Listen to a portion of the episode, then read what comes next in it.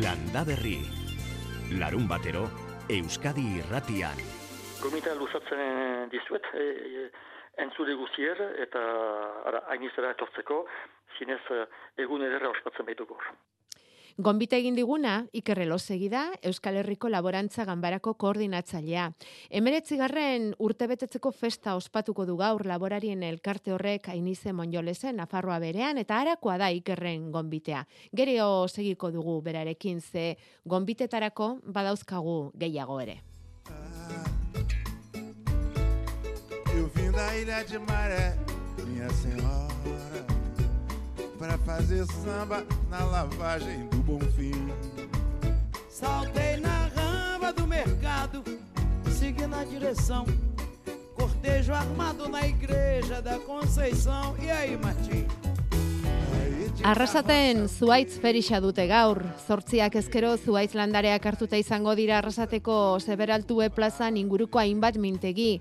Zaldibarteik areitio eta belar joango dira, gatikatik etxebarria, zaraustik lurberri, ekoudala txarrasatetik eta zien saria ere antxe izango da. Eta zuaitz feriarekin batera, beste ekintza bat prestatu dute arrasaten gaur goizerako. Azken urteotan herrian duten etxezarreta parkea zuaitzez jazten ari dira, eta herritarrei arako gonbitea egin diete. Pello garai, arrasateko udaleko landa inguruneko teknikaria. Herritarrekin daukagun zita hau izango da etxezarreta parkean, ja bada badira lau urte etxezarreta parke hortan landaketa egin dogula, eta horten ere jarraitu behar dugu horre zuaitz batzuk eh, landatzen. Zita izango da goizeko amarretan, eta lekua izango da Musakola usoan dagoen San Isidro ermitearen ondoan. Zer egiten ari garen etxezarreta parkean? Ba, bueno, ja badira urte batzuk, arrazeteko dela, erosi zauela larogei tapiku hektarea inguru daukanen lursail bat, etxezarreta parkea izena daukana, eta inguru hortan e, lehendik e, zegoen e, pinudia handi bat. Pinudia bota zan, eta orain ikusi duguna da, egokiena izango dela naturari bere lana egiten utzi, eta e, ba, sortu diren e, landara hoiei ba, ezer egin gabe etortzen utzi. Baina alatabe leku batzutan ikusi dugu sobeluneak eh, sortu direla eta alako leku horietan landaketa berezi batzuk egingo ditugu. Aurten eh, hartu dugu horretarako hektarea bat eta erdiko azaleratxo bat eta horre egingo dugu landaketa. Eta beste gainetiko azalera, ja mendik aurrera ba, intervenziorik ba, gabe utziko dugu. Eta izango da ba, ba, aristi polit bat, ala espero dugu bintzat, pues, aritzak aurrera egingo dabe eta korridore ekologiko inguru hori ba, aritzez e, bete, beteko zaigu. Jako berrekondok esan izan digu hemen landa berri, izotza estela oso ona landaketak egiteko orduan, eta gaur hori behintzat bada izotza Euskal Herriko bazter askotan. Beraz eskatuko dizkiogu horrelako egunetan landaketak egiteko aholkuak ze programatuta dauden landaketa hauek aurrera jarraitzekotan izango dira, naiz eta izotza egin. Laster iritsiko da bera Miramongo estudionetara eta galdetuko diogu.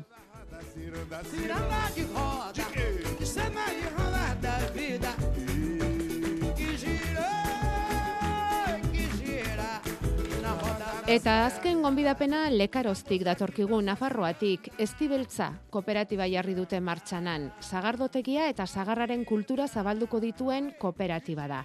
Lau langile finko eta beste dozena batkiderekin eman diote gorputza proiektuari. Atzo egin zuten zagardotegiaren zabaltzea. Era honetan, Xabi Torres langiletako bate kontatu digu. Bai, hemen batez ere azkenan hau sagrotegi txiki da. Bueno, iritsi ginen azkenean, e, erekirara, gauzak txukun edukita, eta bueno, hor bildu ginen, ba, bueno, kooperatibistak arenak, Nafarroako sagardo gileak ere bai, eta et, ba, lagun talde e, eder bat, gonbidatuak ere, eta bueno, jola jo kultur taldea ere nola ez, eta bueno, aski egitaldi polit bat izan zen, Horrela lortu dute lekaro zen, alde batetik larraldea sagardotegiak martxan jarraitzea, aurreko jabea jubilatu egin baita. E, hogeita bi mila litro egin dugu, ez da, ez da hauniz konparatuta, ez, bertze sagardotegiekin, baina hoi irutzen zaigu berezitasun bat dela guretako ere, gure sagarra, ba bueno, bakigu ze etxetatik bildu den, e, hemen bastanen, badire sagardi batzuk erabiltzen direnak, eta bertze batzuk gehienak ez dienak erabiltzen, eta bueno, ba, sagardi horiek ba, errekuperatzen e, gangara, eta bueno, e, sagardi e, horiek baliatu ditugu ari, ari gara, berriz ere baliatzen, eta bueno, eskuz biltzen ditugun sagarrak bide, ba, badakigun etxetatik, badakigun e, barietateak bide, eta bueno, ba, ba horrek ere ematen du, ematen digu zerbait, ez? E, zaintzen dugu hau azkenean egiten dugun hori, eta eta uste dut hori nabaritzen dela e, kupeletan, ba, kupela batzek ditu egurrezkoak, horrek ere ematen dizkio nahi abardurak sagarduai, e, bertzak ditugu inoksidalezkoak, eta, ba, bueno, e, egiten dugun sagardua ere, dena, da, ekologikoa. Beraz, sagardotegiak martxan jarraituko du entzun duzuen tankera horretako sagardoarekin, eta era berean lotuko dute jo ala jo, arizkungo gamio xarren finkatutako kultur taldearen lanarekin. Sagarraren kultura zabalduz, bisita gidatuak eginez, eta horrela, estibeltza kooperatibari bizia emanez. Estibeltza da baztango sagar baten izena, gu kultur talde bat ere bagara, eta bueno, gure historian zehar, dagoeneko bueno, aurten kultur taldeak bete ditu hogeita bort urte, eta bueno, ba, sagarraren bueltan, bertze gauzen artean ere egon gara, eta sagarrak, ba, baztango sagarrak biltzen eta txertatzen ere bai. Eta bertako sagarri zenen artean, ba, bueno, ez tiborri, ez tizuri, ez tibeltza ere badaude, eta hierrateko, ba, bueno, gustatzen zitzaigun estibeltza izena. Zenak erraten duen eh, moduan nahiko motela da, eztia, eta e, batez ere erabiltzen zen sagar herria egiteko, labean e, egiteko sagar bat zen. Bueno, ba hortxe hiru gonbidapen saioaren astapen honetan landa berritik gaur urtarrilaren hogeian haini zemon jolez, arrasateko zuaiz feria dota lekaruzko sagardoa. Bertatik Xabi Torresek adirazi digun bezala, baina asko eskatzez pada, hoietara guztietara biatu horretik, landa berrin geratzeko eskatuko dizuegu ze hotz handia da oraindik ere kanpoan, eh? Hemen epelago asko zer Euskadi Irratian eta zuengandik etor litezkeen gonbite gehiagoren zain beti, egun ondenoi Aitor Arzeluz eta Bion partetik.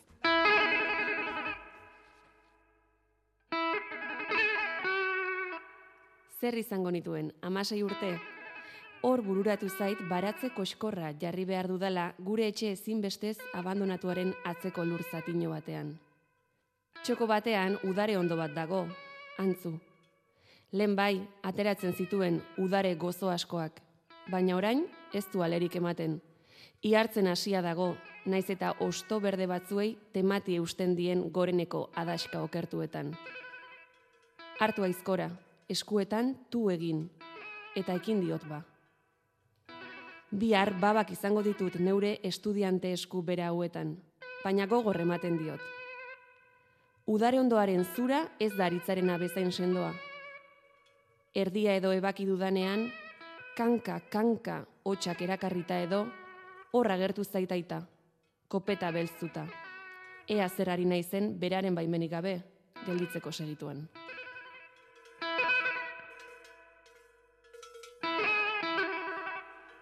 Juan Cruz Higuera Bide, ura salto kaliburutik.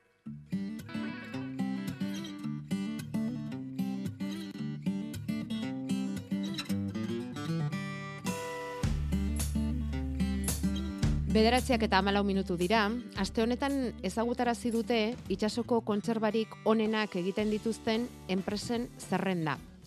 Eta badakigu Euskal Herriko hiru kontserba etxe munduko zerrendarik onenen artean dagoela, daudela, hiru dira eta ondarroako hortiz, markina xemeingo olasagazti eta bermeoko zailo. Antxoa, egaluze, muskuilu, berdel, sardina eta produktu bereziak epaitu dituzte, eta horretan aritu dira txef, gastronomo, kritiko eta alorraskotako adituak. Badakizue nola munduko eun eta bat jatetxerik onenen zerrenda egiten duten ezta? Bueno, ba, erakunde hori bera da zerrenda honen egilea. Horregatik mundu osoan kontserbagintzan ari diren enpresen artean hautaketa bat egin dute eta haien produktuak dastatu eta neurtu ondoren ba, erabaki dute zail bakoitzen top amar bat osatzea. Eta honenen artean daude Markina Xemeingo olasagazti, ondarroako ortiz, antxoen zailean, eta gero dago bermeoko zailo lau kategoriatan, antxoetan, egaluzean, muskuluetan eta sardinetan. Zailoko esportazio arduraduna da, leire, sasiain, kaixo leire, egunon? Egunon. Eta zorionak, dagokizuenagatik, eh? Zenbateko garrantzia duzuentza zerrenda honetan agertzeak? Jo, ba, egia esan oso oso garrantzitsua da, ze ja bigarren urtie da e, aukeratzen gaituztena zerrenda honetan eta guretzako benetan e, era, erantzunkizun garrantzitsua da, e, bai e, benetan oso oso nabarmena be bai. Ezaiguzu zeintzuetan zareten honenak? Ba, gu gure kasuan gauz e, sardinatan, antzoatan, e, galuzean eta mejilloetan. Munduko amar kontserba enpresarik onenen artean hortxe dago zailo, lau zailo hietan. Hori da. Mhm. Hori da, bai. Bueno, eta antxoen zailean bizkaitarrak asko, ze zazpigarren postuan zaudete zuek, zortzigarrenean dago markina semengo lasagazti eta amargarrenean hortiz ondarroakoa, beraz, Mhm. amarretik hiru kontserbarik onenak Euskal Herrian daude. Ze esan nahi du horrek antxoen kontserba dela hemen gure inguruan lanik gehien eta ongiene egiten dena? Bai, nik uste baiet, e, azken finean gu e, espezialiste gara batez be bai antzoa eta bai egaluzietan, eta hemen Euskal Herriren eta batez be Bizkaian asko nabarmentzen da hori, ze gu, gu eta beste horren beste e, kontserbera gauzenak hemen, azkenean horretan finkatzen gara eta horretan espezializatzen gara, be bai. Pentsatu gure dut, bori gero e, azterketa honetan egin benetan, ba nabarmendu egiten dela be bai. E, zer ematen diote garrantzia? Zer da neurtzen dutena erakunde horretatik e, sailkapen hau egiteko? Ba, guk dakigula, ze gero dauz beste gauza batzuk imaginatzen dut ezin dutenak esan, bai. Bueno, guk dakigule, e, gitzienez, e, nabarmentzen dabe, e, zaporie, produktuena holan orokorrien, gero saltza be bai e, beran aldetik, ba, saltza nahi dut, kasu honetan, ba, olio olizue badan, ba, olizue, bai, bada beste saltzaren bat, ba, hori be bai e, nabarmentzen abie, eta gero e, dau adibidez diseinue eta produktuen irudizea holan orokorrien be bai, garrantzi asko dako eurentzako apurtu bet bai berezteko dagoen horren beste marka eta kontserberagaz, ba apurtu bet beste toke berezi hori gehitzeko edo.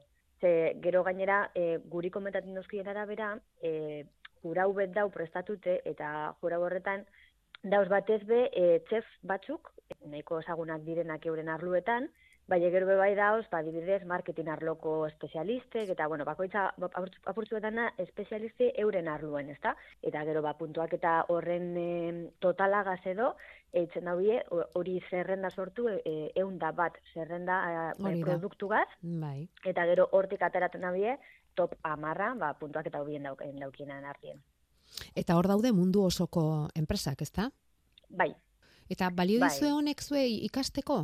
Bai, bai, bai, bai. E, osa, azken finean guretzako da beste kritika moduko bat, ez? Osa, kasu honetan, ma, bueno, apurtzot garrantzik gehiago emoten zagu kritika honeri, ze azken finean, ba, espezialista batzuk dauz sartute, bai, klaro, ja ez da bakarrik, ze teknika erabiltzen dugun, edo, ze zapore daukan produktuek, ez azkenien da, produktu osue.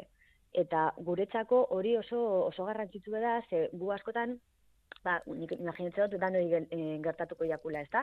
Ba, bakoitzak beren e, proiektuetan eta beran e, produktuetan hain finkatute dau eta egun egunien ikusten duzu produktu bardina askotan, ba, kanpoko begi batzukaz e, analizatzie zure produktu oso ondo datorrela. Eta honelako azterketak edo, bueno, hitzen izenien, guretzako da benetan oso oso garrantzitsue eta gainera olako puntuak eta bat elortzen badugu onino hobeto ze benetan beste beste begi batzuk ikusteko aukera hori emoten duzku. Bueno, zu esan dugu esportazio arduraduna zarela, e, leire, hor, zailo enpresa horretan, nora doaz bermeoko antxoa, kontserban dituzten latak, noraino iristen dira? Ba, gu, eh, gaur egun gauz eh, amalau amabost herrialdetan presente, batez be eh, Europa mailan gehienak, baina bueno, gero bai esportatzen dugu estatu batuetara, Kanadara, Japonera, eh, Emirato Arabesetara, be bai, badaukagu hortik zehar gure produktue. Eta Euskal Herrian bai, noski, hori da gure nitxo edo esaten dana ez. Muskuluak, egaluzea, sardinak, bermeoko zailon, ze eskeniko zeniguke zuen produktuetatik, berezietan bereziena, ze salduko zeniguke? gure espezializetara joango joango nintzen, osea, egaluzi eta antzoak. Horre dire gure gure berezitasunek eta askotan e, gure izena e, erakusten emoten dauen produktuek dire azkenen kategori bi horrek, antzoak eta eta egaluzie. Gero, kategori horretatik zein gustokuena, ba, nik adibidez asko erakusten dut orain produktu nahiko nabarmen eta lan apurtzet barriz de dana, e, dala espeletako piper batzuk azte egiten dugun egaluzea, eta da piper bat apurtzet pikantie oso zapore berezize daukana, eta produktu hau da benetan oso, oso berezize. Gure asko gustatzen jasko. Bai, e, saltza mm, laranja koloreko batean murgildutako egaluzea aurkituko dugu, bai. ezta? Ez dakidana da, bai. espeletako piperrak duen min hori ematen ote dion gero egaluzeari. Bai, pixka pikantea da. Bai, bai, pikantea da. Ez da oso, da. oso pikantea, ze guk, oza, nahi, nahiago dugu bazkenien egaluzien zaporie benetan nabarmentzi, eh? eta orduen ez dugu holan Mhm. oso zapore fuerte kasetan astatzen, bai, e, benetan espeletako piperra da, apurtzuet pikanti baino txut, baina dauka baterbe zapore berezi bet, Mhm. eta hori da guk nabarmendu nahi dugune. Bueno, bukatzera goaz, leire sasiainekin ari gara, bera zailo bermeon dagoen kontserba enpresako esportazio arduraduna da, oliba olioa eta hain garezi dauden garai honetan, horrelako notiziak Uf. denak onak laguntzen baldin badute salmentan, ezta? Ba bai, ba bai, egize da bai.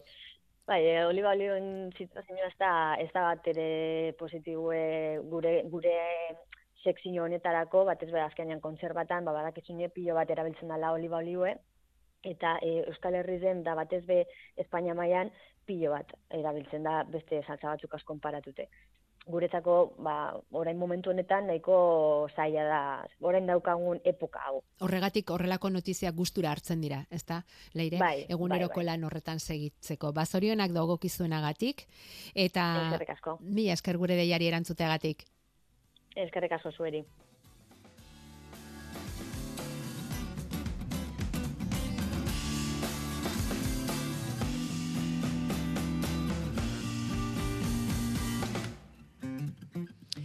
Hemen inguratu zaigu landa berritar bat esanez, kontserbatan aintzindari eta munduko onenen artean egotearen arrazoia gure historia dela. Mila urtean bakailoa gatzetan ekartzen genuen Atlantikotik mendeen esperientziak ekarri du gero hau. Larun baton opa digu, gauza berazuri ere eta eskerrik asko mezuaren gatik. Ba bai, zailo, olasagazti eta Hortiz, kontserberak pozik hartu dute, izendapen hau, hain pozik ez daudenak arrantzaleak dira, e, izurdeak ernaltzeko sasoi betean gauden honetan, eta ernalketa horretan arrantzuntziek sorditzaketen eragozpenak direla medio, Bizkaiko golkoan debekatu egin du arrantzua Frantziar estatuak, bueno, astelenean sartuko da indarrean debekua, urtarrilaren hogeita bitik, otxailaren hogeira. Eta Espainiako gobernua ere sarebidezko arrentza e, debekatzekotan da, naiz eta oraindik ez duten EPA zehaztu. Bruselatik datorren eskakizunari erantzunez dator debeku hau eta ekologisten aspaldiko eskaera betetzera ere bai.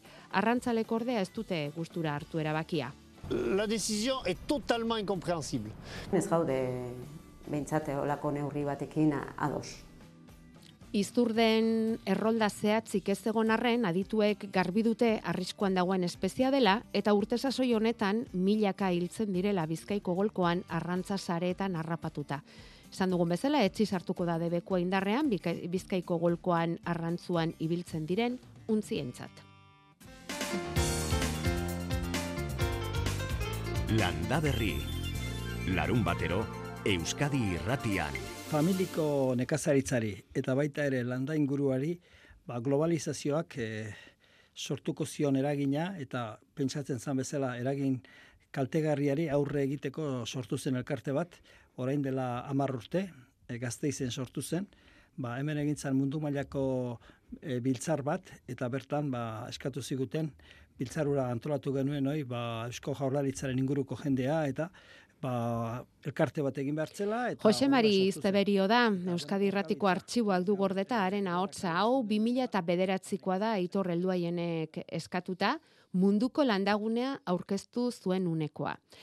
Ba, Jose Mari Zeberiok jasoko du aurten baserritarron laguna saria, enba sindikatuaren eskutik, eta honen jaioa bera, mila behatziehun eta berrogeita bederatzean, handoaingo baserri batean bizia, eta bere ibilbidean helburu ia bakarra buruan, lehen sektorearen eta familia nekazaritzarentzat etorkizun duena izateko lana egitea. Alaxe aritu zen munduko landagunea sorreraren gidari, eta gaur egun erakunde hori da hogeita amabost milioi nekazari eta berrogeita amaika talde eragilez osatutako sarea.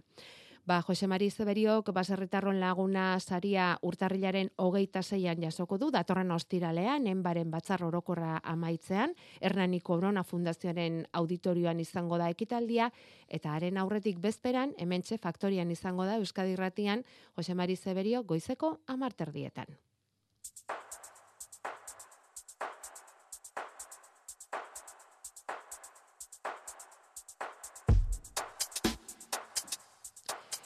Bueno, eta ordu bete eskaz barru hasiko duten Nafarroa bereko Ainize Monjolesen Euskal Herriko Labarantza Kanbararen 19. urte urreneko festa ekitaldia. Iker Elosegik 16 urte daramatza erakunde horretan lanean, gaur egun hogeita bi langile dira eta urtetik urtera indartu zari direla aitortu digu gainera. Eta aurrera begira, azten jarraitzeko moduan direla ere sentitzen omen dute ondoko urteetan ere. Milaka etxaldetako sarea osaturi daukate eta. E, transmititu nahi duten e, jendeak, handori transmititu nola egin, instalatu nahi dutenak, izan dadin e, abeltzainak edo, edo gehiago landare alorretan ari direnak. Konkretuki etxalde hau martxarazteko, konkretuki laborantza erriko jau aplikatzeko etxalde batean eta bar, nola egin eta ara, gure lankideren parte handi bat, horren inguruan dabil, eta bada baita ere urrunago joanez, nola antolatzen gira kolektiboki ba, proiektuak elgarrekin ere maiteko, eh, hori sail garrantzitsu da, eh, eta baita ere lurraldearekin lotura nola egiten duguna. Laborantza herrikoi eta iraunkorra egin asmo duten laborari eta etxaldei aholkuak ematea dute euren lanildo nagusia. E, transmititu nahi duten e, jendeak, handori transmititu nola egin, instalatu nahi dutenak, izan dadin e, abeltzainak edo edo gehiago eh, landare eta alorretan ari direnak. Konkretuki etxalde hau martxarazteko, konkretuki laborantza erriko jau aplikatzeko etxalde batean eta bar, nola egin eta ara, gure lankideren parte handi bat horren inguruan dabil. Eta bada baita ere urrunago joanez, nola antolatzen gira kolektiboki ba, proiektuak elgarrekin ere maiteko, eh, hori sail garrantzitsu bat da, eh, eta baita ere lurraldearekin lotura nola egiten duguna. 2000 eta bostean sortutako laborantza ganbara horrek gaur eh, esan dugun bezala festa eguna du mm, bulegoa duen tokian berean, Nafarroa bereko hain ize lezen, bazkari egingo dute, gero kontzertuak eta abarretorriko dira, baina laizte erramarrak laurden gutxietan batzarra dira egitekoak. Eta hor, bi proiektu garrantzitsu aurkeztuko dituzte. Bat da, itxasuko gereziak izan dezala bere jatorri deitura aspalitik adiginen e, hemen itxasuko gerezi inguruan dabilen eta laborari taldi bat laguntzen, eh? eta bere gogoetan aintzinatzen eta urratsak pausos pauso eta emaiten, eta jatorri zinapen asmo bate buruz, eh? itxasuko gereziaren inguruan. E, urrian, gai izan da itxasuko gereziaren inguruan dabilen talde hori, inao edituran, ofizialki zendapen hori galdatzeko e, dosier oso bat e, egit, e, nola, main gainean zartzeko. Eta behar izan da frogatu historia, ekonomia, bueno, mila, mila gauza erraiteko, ba, bai, itxasuko gereziak badu hemen e, babestu behar bat, eta hori da, eh, gure ezako, sormarken eta balio erantxia. Balio erantxia sortzen aldela hemengo e, kaitatezko produktu batzuen eginez, eh, eta hori behar dela absolutuki garatu gure esaletan. Ilabete batzutako kontua izango dela uste du ikerrelosegik izendapen hori ofizial bihurtzea eta bigarren proiektua da Euskal Zagardoaren izendapen horren barruan iparraldeko sagaztizain eta zagardo gileak ere sartzea. Europan egin dute horretarako eskaria. Guk ez genuen hori programatua inundik ere, eh, eta hemengo eh, sagarnoaren eh, gai hori, hori eh, gehiago eta araba bizkaia eta gipuzkoako eragilek bizikilandua dute, eta Europar batzorderat eraman dutelarik e, izendapen, jatorri izendapen hori eta galde ofizial bat, e, orduan gira sartu gu, azkenean, eparaldeko ekoizleak lagunduz, mm -hmm. ba, nola antolatu, nola egin e, euskal sakarno hitz hori, ba ez iru provinzietan bakarrik, baizik eta zazpietan, eh, bai. beteren iparaldeko iruetan bariatu alizaiteko denbora gutxi barru beraz, Euskal Zagardoa bihurtuko da Euskal Zagarnoa. Eta hauek biak onartu du orduko, iparraldeko hiru herrialdeetan sei produktu izango dira, sormarka izango dutenak. Aipatu ditugun gerezi eta zagardoaz gainera, irulegiko arnoa, oso iratigazna, kintuako xingarra eta espeletako biperra. Eta pentsatzen jarri gara nola, haute daude garai honetan espeletako biperrak loratuko diren lur zailoiek? Jako beharrekon da, egunon? Egunon ongarrituta bere horretan edo nola egongote dira espeletako mm, baratzeak? Nik ustez baietz. Ongarrituta. Bai. Bai, bai, bai. Ongarria onena izaten da udazkenian ematia. Eta olako giruakin, ba, mesede izugarri egite jo lurrai, ez? Gainean ongarria eukitzia, orduan ongarria hoi desein egiten da, baina eraberian lurra babestu egiten du.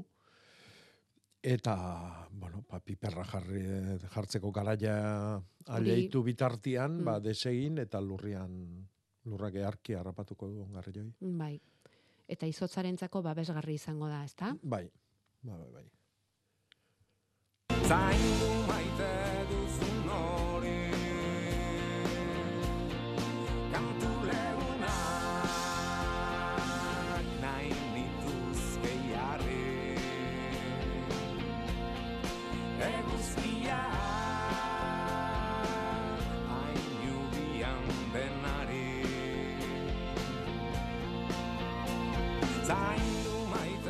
Kantu honekin agurtu zintugun gaur sortzi goratzen zara?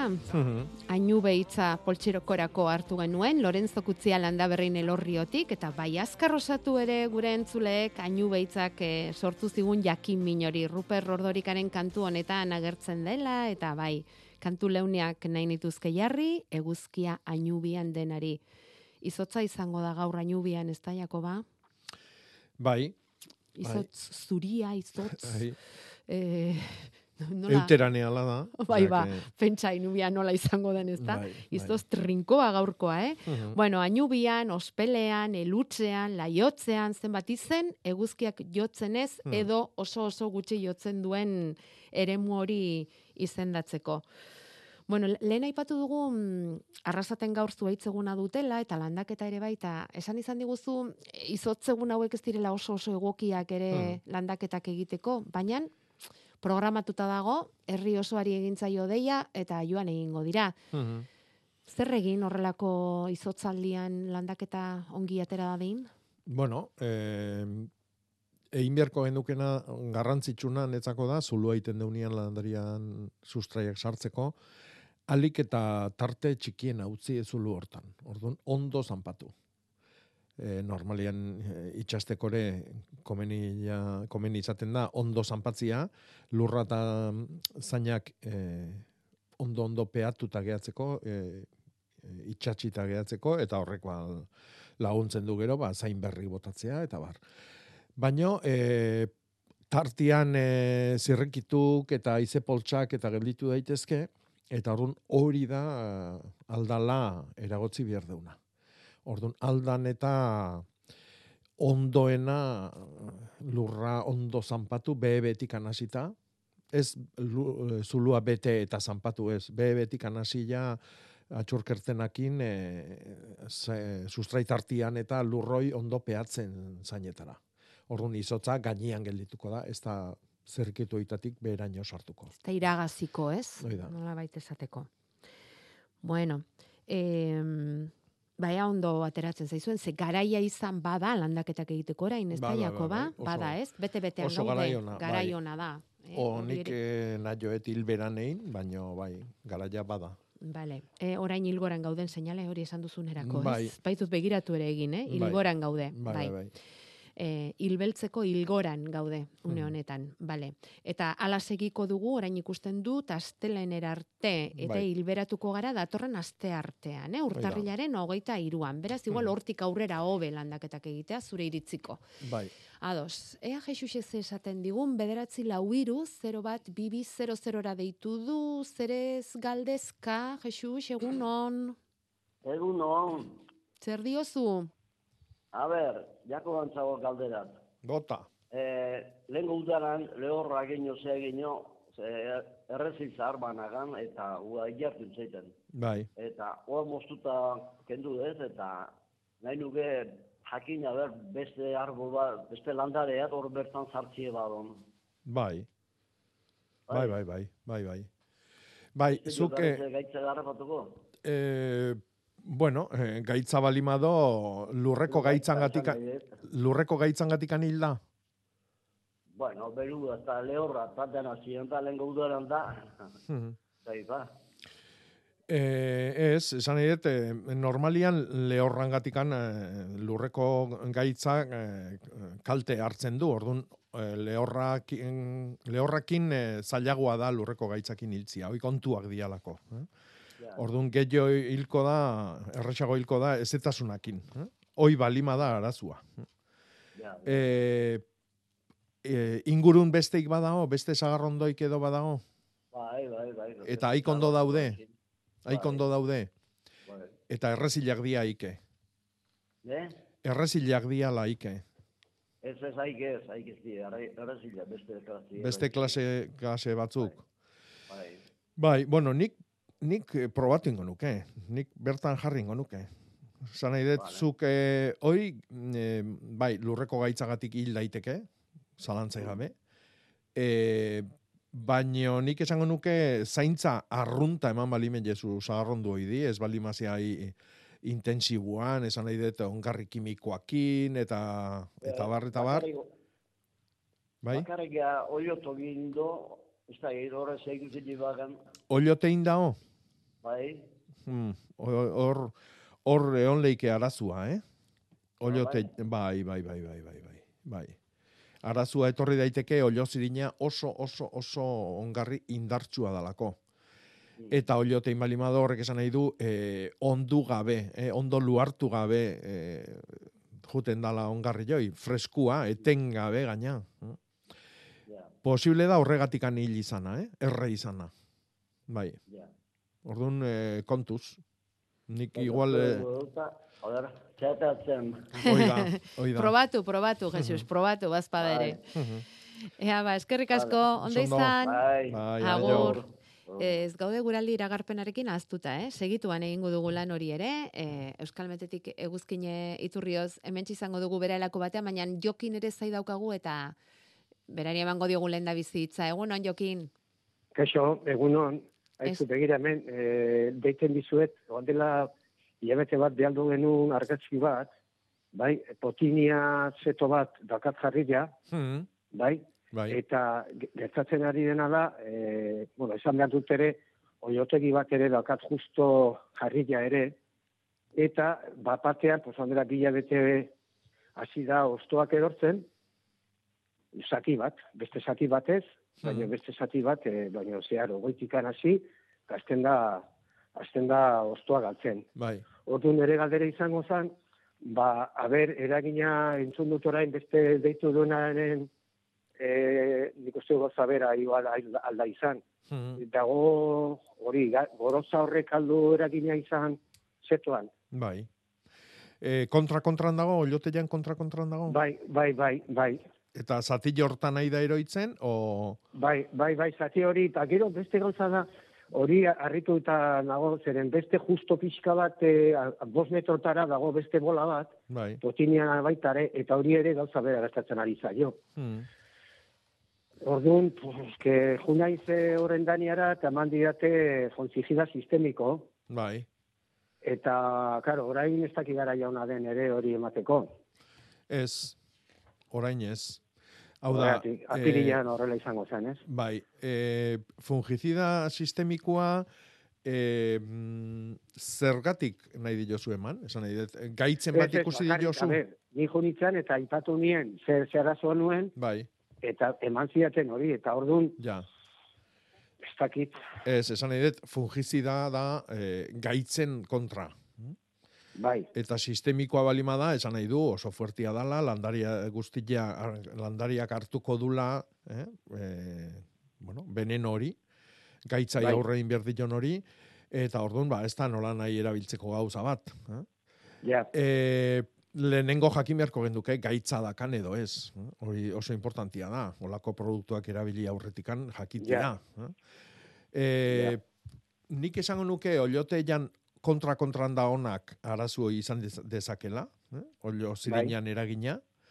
E, esatezu beste bat urrutixeago da hola, eta areke an- antzeko gauza badakala, antzeko bai, arazo bai, bat. bai, Orduan, hor Bai. ja, eh, garbi ikusten da, eh, beste zerbait ere egon daitekela. eh?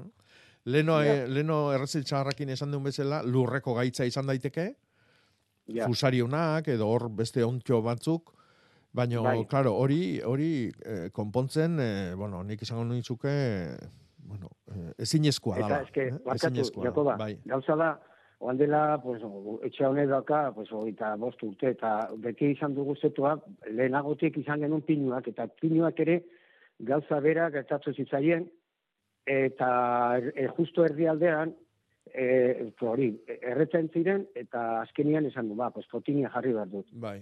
Eta ez da izango ere, e, drenajearen gauza ere, drenajea. Bai, bueno, a ber, e, lurreko gaitza balima da, lurreko ontjuak balima Bai. dira. Ontjuak, e, bueno, suspertzeia eta indarrian azaltzen dira, ezetasuna da honian. Orduan, e, e, ontjugoik e, kalte egiten dute lur hortan, e, bueno, ba, humedadia daulako. Orduan, drenajeako egiten desun edozein gauza, beti mesedegarria izango da e, ontjo horri, edo gaitz horri, edo arazu horri aurre, aurre egiteko. Ja. Orduan, drenajia eh, ona izaten da baita ere ongarriketa itia, ongarriketa organikoa, noski, ezin maurra, luarra, Bai. horrek lurra arrotzen du. Handikan ilargi batea, hilebete batea, kariare bai, eh? Kare mordoska bat eman, kariak eh, lurra arrotu egiten du, eta horrek, Bai. horrek egiten duna da, ba, aizia gehiago sartzia, landariak errexo arnastia, e, sustraiak, eta baita ere, e, e, ontuak atzeatzia, zetik lehortu egiten da, Ja. eta ontuek ezetasuna nahi dute. Orduan, drenajeako egitezun eozin gauza, mesedegarria izango da. Hoi, garbi Vale. eduki. Mhm. Vale. Mhm. Eta orduan kari esaten duzu igual botatzea, ez? Bai, bai, bai, bai, karia eh, gaindosi bat, eh? azteko, Vale. berreun gramometro Vale. kuadroko. Eh? Vale. Bai. Bueno, ea Vale, ba, vale. potineari Vale. pixka bat suspertzen dugun jokin, eh? Eta... Bai. Esker, eh? Eta Ba, esi hori txukuntzen den. Eskerrik asko zuri, gure Vale, konfiantzagatik. Berdin, Vale, aio. aio. Aio. Aio, aio. ongarrik eta zari gara, eta hitz bitan esateri baldin badaukazu, goizuetan gomen, galdetzen dizute gorotza zabaltzerik e, ba hoteleukaketen, makina pasatuta. Bai, bueno, Bai. makina pasatuta ez dakitze esan nahi duen, baina oain, egokine izango Ba, litzake, da ez, ba- lurrean makina pasata, ez? E, nola esaten Bai, zaio... rotaba torra Hori, ez dakit. hori. eh? Egokine izango litzake gainean ustia. E, lurra mugitu gabe. Bai, lurran gainean ustia ongarria. Eta gero mugitu axala-xalian, e, erein edo landatu edo egin behar degunean. Vale. Ados. E, orain bai, eguzkine mm, iturriotzekin hitz egin behar du eguzkine, honezkero aspartu zara zain ere, egun onde izula. Kaixo egun honez, aspertu ez, ikasiten da. Ikasi, bide batez, bai, denok bezala. Bueno, otz izugarriarekin esnatu gara gaur, zuri eguzkine asko iraungo aldu otzaldi honek, edo ze ikusi duzu, ze ikusi dugu datorren asteko ir- iragarpen batzuetan epeltasun izugarri ere badatorrela. Bai, zoritxarrez ez du, ez du asko iraungo, pentsatzen dut zoritxarrez, e, izotza neguan. Beharrezkoa da. e- edo- Beharrezkoa dela. Bai. Bai, bai, ez ja bihartik aurrera temperatura igoz joango da egunez egun, bai gaueko temperaturak eta baita egunekoak ere, bihar oraindik ba barnealdeko zenbait lekutan izotza egin dezake, Araban eta Nafarroan, baina gero ja astelenetik aurrera nekez. Izan ere, datorren astean ere orokorrean hegoaldeko haizea nagusituko da eta eta giro lehorra izango dugu. Temperatura dezente igoko da. Aste artetik aurrera, ba, urte honetarako bataz bestekoa baino eh, zenbait eh, asten erdialdean agian 10 gradu zentigrado altuagoa izango da bataz bestekoa e, maksimoak 15 eta hogei gradu artean edo kokatuko dira eta gau ez ere ba, bueno, temperatura nahiko xuabeak izango ditugu. Hori orokorrean, gero nabardura txiki batzuk izango dira. Adibidez, astelen arratsaldean baliteke haizeak e, kostaldean mendebal ipar mendebaldera egitea eta fronte baten ondarrak iristea euri pixka bat e, baliteke egitea kostaldean, baina egitekotan oso, oso gutxi egingo du. Eta gero, ba, ostiralean, bariteke beste fronte bat e, hurbiltzea, iparra sartzea, eta orduan bai temperatura apur bat jetxi, eta euri pixka bat gehiago egingo luke.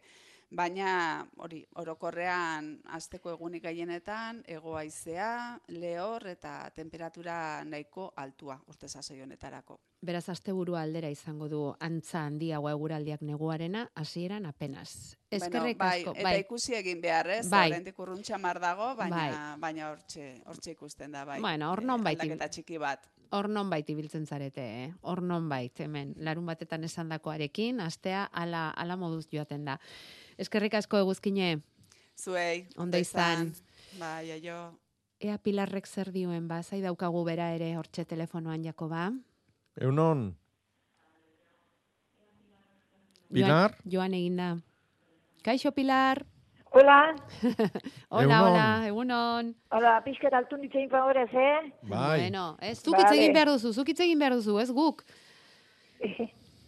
Esan? A ber, ni bet, eh, aguakati edakat, Mm, eta bost urte hola ditu, bai, ez du eh, ematen. bai. E, gainea aharrak, eh, ondua jota, ez da hoiek noizen emoztin berdian guztian, Mm, eta landaria josi zuenen esan joan, ba, dana behak zeukala, etzakala, beste baten berrik, behak zeukala. mm, Aizarnan bizi da, bai. Eta ez dakipa, aharro jeno izkendu, oi mango, no ez du, no, Hmm. ez dakipa. Zeo ze jakin nahian. Bai. Pilar, Pilar, eh, ondo Bai. iritze bazaizu, erantzungo izu Jakobak entzuntzazu irratiz. Eh? Entzun irratiz, bale? Oraintxe erantzungo dizu Jakobak. Ah, piztutu agati, irrati janik. Ba, horregatik. Zite piztutenik. Ba, Bale, ordu, no, antxe arte. Horixe, horixe. Gero arte. Ze pasatzen zaio Pilarren aguakateari, Jakoba? Bueno, ba, oaindikan, e, ume txiki badala. Eh? Bost urte besteik ez ditu, e, pentsatu eundaka urte bizi behar dula, eta orduan, ba, oaindikan, azte nahikoa, egokitzen nahikoa, toki jorta, aizarna, e, bertako lurrea, bertako eguraldia, aizetiak, eta bar, eta bar, orduan, oaindik ume txiki badala pentsatu behar dugu. E, lasai hartu, sortzi hamar bat urte arte, on daiteke, azten, da azten, da egokitzen, da azten, eta gero fruta ematia, baita ge- geroago ere. Eh? Orduan, lasai hartu hori. E, l- adarrak ondua jota daudela, oso ondo. Eh? Hoi oso sinale ona da, zatikan, horrek esan nahi du, e, adar batzuk goruntz azten aidia, luzatzen ari da, e, eta e, oik indarra mm, damakile, oik eh, arbolari forma emango diote, eta ga, garatu ingo da, altura hartuko du, eta bar, baino okertuta eta lurrea beira dauden adarroik indar gutxi eukitzeue, eta hoi dia injustu fruta emango, emango dutenak. Eta fruta ematen hasiko dianak. Ordun ez da okurriture kentzia. Mhm. e, inundike ez kendu. Zatik, hoi dia hain justu lehenengo fruta emango dutenak. Eta nik bat ere ez nuke inausiko.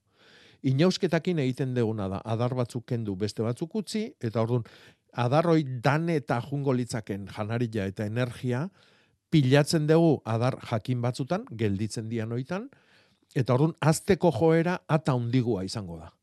Eta hoi etzaigu komeni. Eh? Gui komeni zaiguna da, azkundia izatia bai noski, baino adar batzuk indar gutxikuak izatia, hain justu, fruta ematen azteko aldik eta azkarren. Eta esan du berak, bakarra daukala, Bai, aguakate bakarra. Bai, bai. Besterik ez du behar, inguruan, Eh, ondoan, Esan bali maile autopolinizatzailea dala, ba, Ah, bale. eh, hala izango da. Barietate Bai. jakin horretakoek, eh? Bai. Vale. Bai. Ados.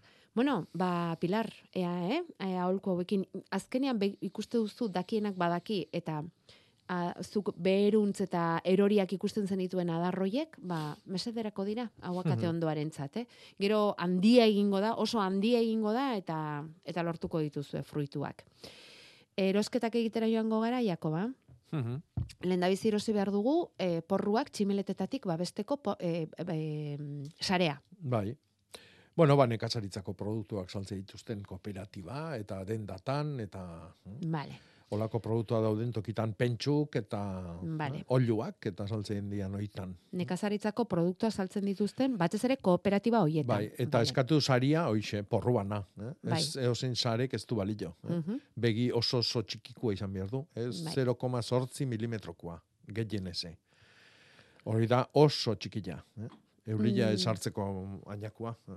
Porruak jartzeko garaian gaude? E, bai, baino udaberrin jango ditugun porru txikik. Eh? Mm. Eta ontortu baino leno. Eh? Vale. Oso porru txiki jatekoa. Baina jar ditzakegu. Bai, Bai. Laister etorriko da ba, ereiteko garaia. Mhm. Neguan bukaeran, orduan ereiten da, gero udaran ja, landak, e, uda, udaberrian bukaeran eta udaran hasieran e, negu guztiako landaketak egiteko. Vale. Eta erosketarekin segiz, karea? Ba, berdin, berdin, berdin. Eh? Vale. E, ongarrik eta pentsuk eta saltzen dian tokitan, eta horreukiko deu aukera bakaria forma desberdinetan. Eh? Eh, Forma kimiko askotan dago, baina bueno, nik eh, beti gomendatzen dut, toki ezetan eta buztin lurra bali madazkagu kare bizila erabiltzeko. Bai. Nire ustez honena da. Ongarrik eta zetaritu gara, eta Bai. nonbait baztakit bakarren batek Kontu eskuratu zibili nahiko behar da, eh? kare bizilakin, eh? Mhm. Bai, eskularruk eta begik eh, tapatuta, aurpegilare albalimada estalita, Mhm. eh, erra egiten dulako. Eh? Vale. Bueno, eta izarnako aguakate umearen ondoan azaldu da zestuan ja neska bihurtuta dagoen beste aguakate ondo bat. Hogei Hmm. urte ditu, Bai. Edo gehiago esaten du, baina ez du oraindik ez erreman. Eta Hmm. argazki bidali digute inondik ere ez da? Bai. Bai. on, honek seguruna biherko du. Beharko du laguna. eh? Beharko du laguna. Ez dakiu, azitik eh, jaiua dan, etxian sortutako landaria dan, txertatua dan, eh? Mhm. Orduan, seguruna biherko du launa. Ja, beste varietate bateko Bai. izango data. Hmm. Asmatu egin behar ordea, Mhm. antzeman egin behar, nolakoa den, hortxe Mhm. dago kontua, Ba ez pare jarri aldamenean beste bat. bazpada ere. Bitor! Ah, azte moztu egin da? Zer aitor, moztu egin du? Ze pena, Mhm. barkatu bitor, luz egin bazaizu, eh? Kaina bera moztu behar ditugu, Jakoba, edo ez? Bai, hemen galdetzen zuen beste batek kainaberak makiletako, eta tomate soletako, Bai, ba. E, noiz moztu. E, nahi gustatzen zait urtarrila eta otxaileko, batez ere otxaileko hilgoran. Orduan, lasai hartu. Bai. Seitikan e, emezortzia bitartian izango da otxailian hilgora. Alare, oain moztutzia nahi balimezu, ba, astelen arte hilgoran gaude. Orduan, ba, astelena bitartian, gaur bilarretzitan, e, moztu lasai. Baina honena izango litzake gaur eo bilar. Bale, ba, galdetzen duten erako zerbait badakite Jakoba, eta zure Hmm. gustuak ere ezagutzen dituzte, eta Bai, hortxe honezkero. nonbait ibiltzen dira gure entzuleak badakite Hmm. garaia bada torrela, eh? Hmm. Mm, eta horregatik, bueno. Jose, Hola, Eunon, egunon pareja. aurrea. Eh, hemen ontxe usteteko bilorrez ondiek anotzakina. Bueno, galdera dut. Bota ba. En, ieste kendu hortu, este ba ordu txeritxoa eta Hmm. Tomate eta piper da, ondiagoan bagizu porru dut bakarrik. Gai. Oinit pare baten eh, plastiko balitza beharra eusteko bo- bota, botaleke ona txarra geho lurrentzako kaltia dako. E, Eta pau beharra ez izen dukten noin. nik ez nuke plastikoi jarriko. Eh?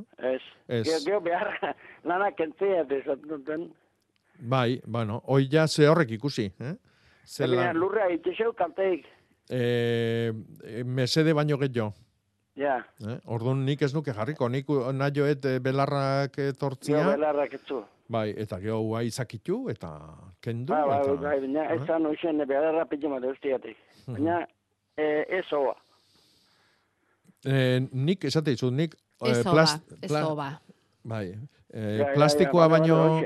Plastikoa baino hobezen duke eh, kartoiakin eitia, Ah, vale. edo paper lodi batekin, edo Ah, vale, vale, vale. paper, papera birrindu eta horren e, geruza edar bat jarri, e, ongarrilare Ah, vale, bai. Eh?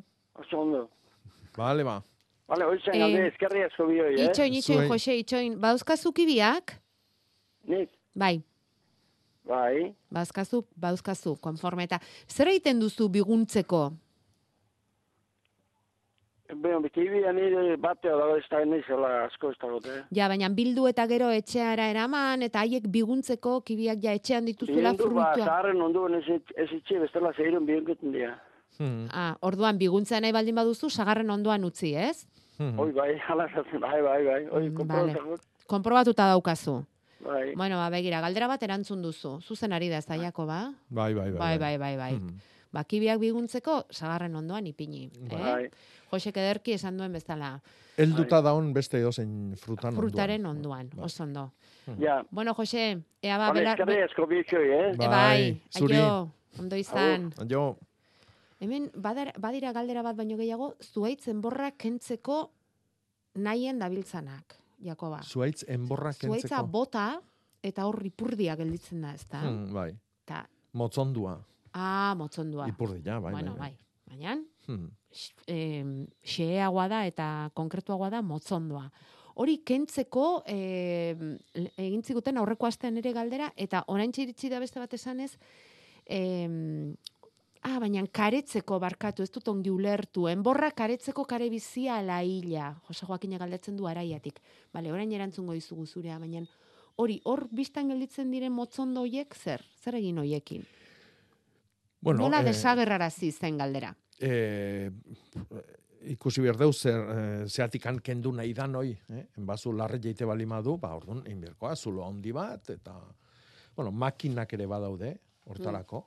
Imaginatu motozerra lodi zabal, zabal bat, katia dun bat, eta ua sartu gainetikan, eta txikitzen duna. eh? Mhm.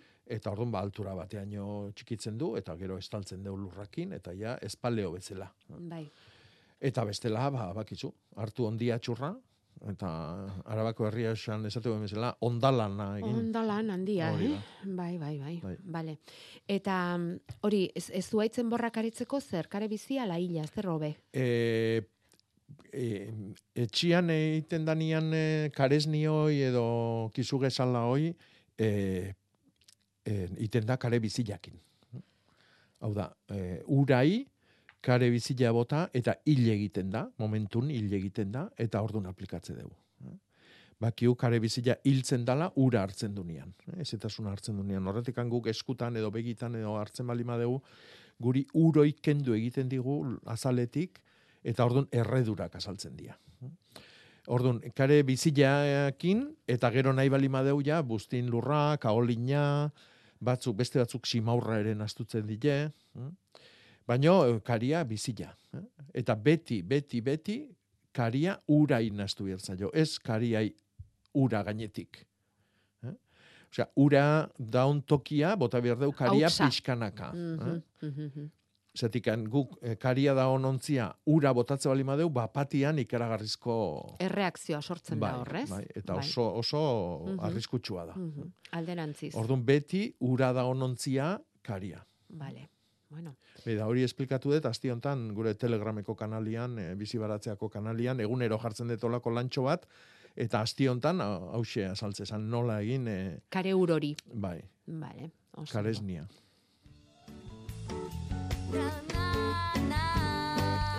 Uste dut ez zarela jabetu, baina bi minutu gelditzen dira amarretarako Jakoba. Harritzekoa. ez da konturatu ere egiten, eh? Batzuetan ez da konturatu ere egiten, erlojua zeharka dauka, eta baina nik aurrez aurre, eta ez genuke ez du kalde egiterik nahi, aste honetako hitza utzi gabe. Mhm. bueno, ba, asti hontan dakarkit, itz, nire ustez polit bat, bueno, astero berdina gertatzen zait, ez da. ustez politia, eta da epaitz. Bai. epaitz. E, mendi epaitza. Mendi epaitza da, mendi gailurra, txontxorrez txontxor juten da nori, eta e, urtxantxa bat alde batea e, eroiezkeo, mendian mal batetik dijoa, eta bez, e, epaitz horren beste aldian eroitzen bali bada, beste aldetik dijoa. Orduan txontxorroi urak banatzeitun txontxorroi, epaitza edo mendi epaitza. Mendi epaitza. Hor, em, aizkoran eta ari direnean ere esaten dute ba, epaia eman. Hor, Bai. eh, hortik etorrikote da? Epaitu, Epaitu, ez da, esaten da, ez? Enbor arbolak eta zuaitzak hori da. ite dia, epaitu. Epaitu. Zuk noa, noa eroitzia nahi dezun, mosten naizeanian, lehenengo epaia emate jozu, da e, koska bat kentzia alde hortatikan, orduan beste aldetikan geho mostutzen aztezea, eta hauntza eroiko da, Hori da, hori da. suposatzea. Ja, ja. Orduan, hoi da epaia ematia, hortik epaiketak, epailiak, hm? Mhm. Osea, epaia da eh, horrea jumierdula. Horra, hortxe, bai. Eta hortikan epaila, baitare. Aha. Eh, epaila da martxua. Inausketak egin behar dian garaia. Horri, horri buruz artikulu oso polit bat idatzen nun bere garaian argian, eh, azalduz nola epaila martxotu egin degun. Osea, eh, epaitzeko garaiak aztu ditugu, martxua deitzen diola lako guain hilebeti horri. Mhm.